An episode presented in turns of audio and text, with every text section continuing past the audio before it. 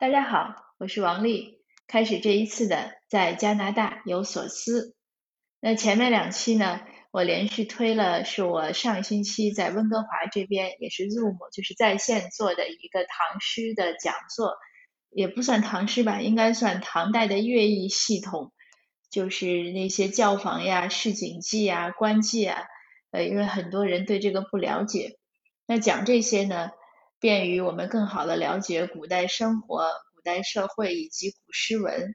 还有呢，我认为唐代的乐毅系统呢和词的产生有直接的关联，所以我也在讲座中谈到了这一点。那对很多听友来说，这类的话题可能是比较遥远。那今天呢，我们继续来谈人生。昨天下午，我和一位朋友约要见面。他要送我一本书，我也想把我自己翻译的泰戈尔诗集送给他。可是呢，他爽约了。那对这件事，我当时的情绪呢，确实不太好，我觉得很失望。因为我和这位朋友呢，我们可以说是神交已久。我们去年一开始在同样的一些社团中工作，对很多问题呢有相同的观点。呃，在我写的一些文章中呢，需要法律法律上的一些意见呢，我也会请教他，他都会给予我很多无私的帮助，很热心。但我们一直没有见过面，因为疫情。那这一次呢，正好有机缘，他说想送我一本书，哎，我说那正好，我们可以约见面，因为以前也也说过几次要一起吃饭，但是疫情呢也没办法一起吃饭。呃，我觉得昨天的这个见面呢，原本我是很期待的，因为我还有更多的问题想和他面对面的讨论，但是呢，很遗憾，他错过了时间，因为办别的事耽误了。那当然，昨天他也道歉了，可是我当时没有特别痛快的说没关系，因为我是这样真诚的一个人，在当时我还觉得有关系的时候。我就不想那么客气的告诉他没关系，但是今天早晨我跑步的时候呢，我想了想，确实是没关系，因为他可能也是，呃，每个人都有自己的一个侧重点，就是我们会有一个意识上最认为最重要的一件事情，那他可能这个时间的排序也没有做好，尽管我自己很期待，那我呢，假设他也是同样的期待。可是他的时间管理能力呢，也许差一些，所以就只能是遗憾的错过这个见面。当然了，今天我给他回复的信息呢，就是表示可以原谅，我说都过去了，继往开来吧。呃，但是呢，呃，就不用见面了。您送我的书呢，你就寄给我；我要送给您的书呢，就暂时先扣下来，算作一个小小的惩罚。因为人做错事呢，总是要有一些教训的，对不对？当然，我也很直率，并且貌似委婉的批评了他。我说，这个做事的重点呢，虽然是一方面，就是 priority，就是你把什么事情排在第一位。那如果你如果要见一个很大的客户，想必一定不会错过，这是一般人都不会错过的。那么，为什么呃，对一些可能就不是那么直接功利的事情就会错过呢？呃，这种事情，这这样的错过要怎么考虑呢？在我看来呢，无论功利或者不功利，呃，只要是约定的事情呢，都应该去遵守，就是约定的见面呀，或者电话呀，或者怎么样。呃，因为我我就讲，我我跟他写，我说这个方面呢，我很早很早的时候就有一些感悟，但是呢，我不想写了，我会在喜马拉雅分享，然后发给你听一听。那现在呢，我就是想讲一下，我大概要从三个方面讲。一方面就是我们每个人的这种所谓的缘分吧，就是机缘呢，其实呢都是很罕见的。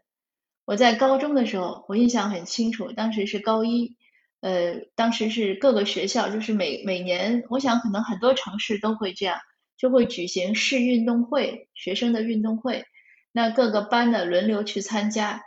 轮到我们班参加的那一次呢，因为坐在大体育场上，其实下面有什么比赛根本看不清，可是要坐在那儿，然后要喊那个口号啊什么，还要排一些字阵呀，也很无聊。那我就带了一本书去看，我带的是《聊斋志异》那本书呢，让我解决了两个问题。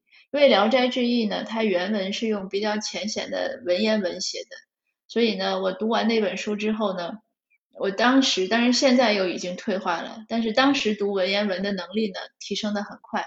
另外呢，我带的当时是繁体版。所以看完了之后呢，连蒙带猜，繁体字呢也就认识的七七八八了。那个是我当时的两个收获。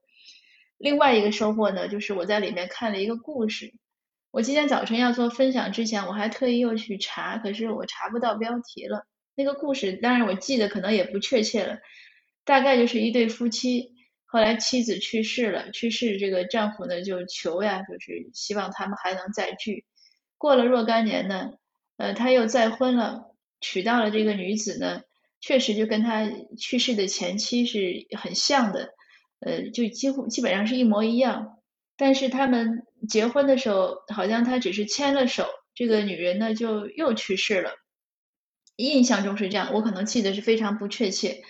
那大概这个女子呢就给他托梦，或者是怎么样，就告诉他说你是去跟呃，比如说阎王求过了，呃，他也准许了我们。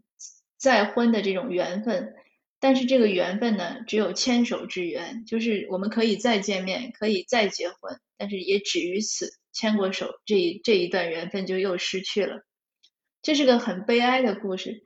那我当时夏大夏天坐在大 太阳底下看这一段，对于那么小的一个一个孩子来说，十几岁，十三四大概或者十四五，那心里是觉得非常的。呃，凄凉或者恐惧，就是觉得，哎呀，人世间怎么会有这样的事情？当然，《聊斋》的事情都是鬼故事了，不能做准。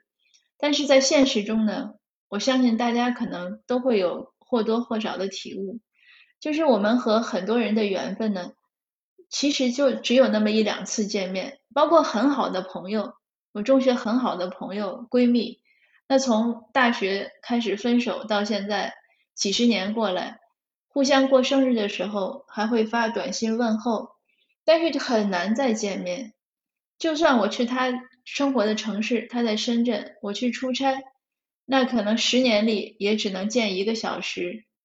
也许再过十年又是一面。人生有几个十年呢？那后来呢？我二十几岁的时候读过一篇文章，那个文章大意呢就是讲，他说你要善待陌生人。有许多人觉得呢。我们和有很多陌生人就是见一面而已，呃，所以不用重视。但是呢，他的文章的角度呢很新奇。他说你要知道，也可能你跟他见那一面，或者你跟他说那两句话，就会让他对你有一个终生的印象。那可能你们以后还会有联系，但是没有机会再面对面的沟通，他会对你的印象就会，也许就会固化在那儿，也也许还会产生很多误会。当然，我们不是说要有意的给别人留个好印象，但是你想一想这个事情，其实就是一个很重要或者需要我们很慎重对待的事情，就是我们在任何时候都应该做最好的自己，和别人友善相处，呃，与人为善，尽量的做好沟通，不要有任何不必要的疏忽。那说到这儿呢，就是我想说的第三重意思。那有些人可能说，对呀，所以我们对外面的人都很客气。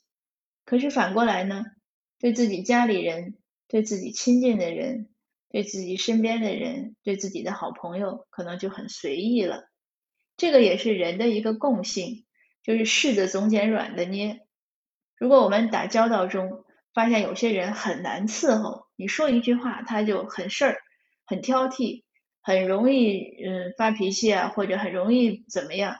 那可能我们就很小心。嗯，反过来呢，有些人很很容易相处，呃，我们可能就比较大意。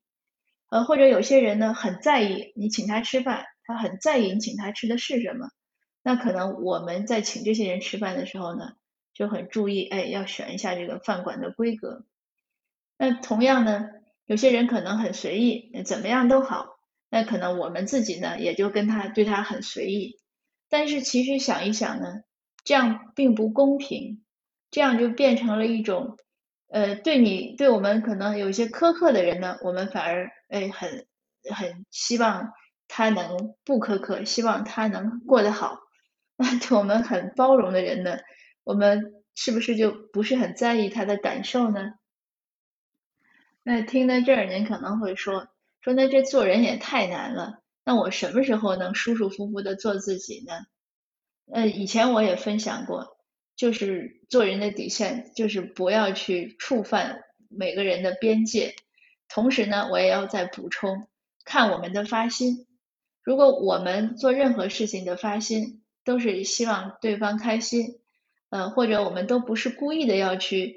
呃，有条件的去迎合什么，那就做就好了。比如说你请朋友吃饭，你觉得我就要这个饭馆规格，那无论你是个挑剔的，还是你是个随意的，我都可以，我都是这样，而不是有变化，那这就可以。呃，我们和人说话，我说我脾气直，那我就直，我不管你是挑剔的还是你随意的，我都直，这也可以，而不应该是说，哦，你是挑剔的，那我就说话注意点。你是随意的，那我就想怎么摔打就怎么摔打，这就不好了。那再说到就是说不要有功利心，觉得哎你是我的大客户，我跟你就会很很在意任何时间呀约会。那如果我们只是一般的聊聊天，我可能就可以迟到啦，可以可以怎么样，这样也不好。嗯，说到底呢，我感觉呢还就是严于律己吧。我们要时时刻刻呢都有对自己有一个尽量好的一个追求，尽量严格的一个标准，就是我自己的行为规范就是这样，不因为任何人去改变。呃，如果我做的不好呢，我就及时去改正，因为管理时间、管理自己的情绪，呃，经就是管理自己的语言，这也是一种能力。同时呢。尽量多的培养一种同理心。那同理心的话题呢，我一直想分享，但总是没有机会，总是 没有准备。应该因为这个话题不太不太容易说好，嗯，要做一些准备。就说一点呢，我们很多人觉得情商高就是会讲话，就是好像呃见人说人话，见鬼说鬼话，那个不叫情商高。情商高其实就是你具备同理心。当我们有同理心的时候，或者我们同理心足够强大的时候，我们能更好的体会这个世界，那同时呢，也就能更好的体会自己。每个人的人生呢，都只有一段，在没有宗教背景的考虑下，那在这个单程的旅途中呢，在我看来呢，最重要的就是怎么样呢，做得越来越好，越来越完善自己。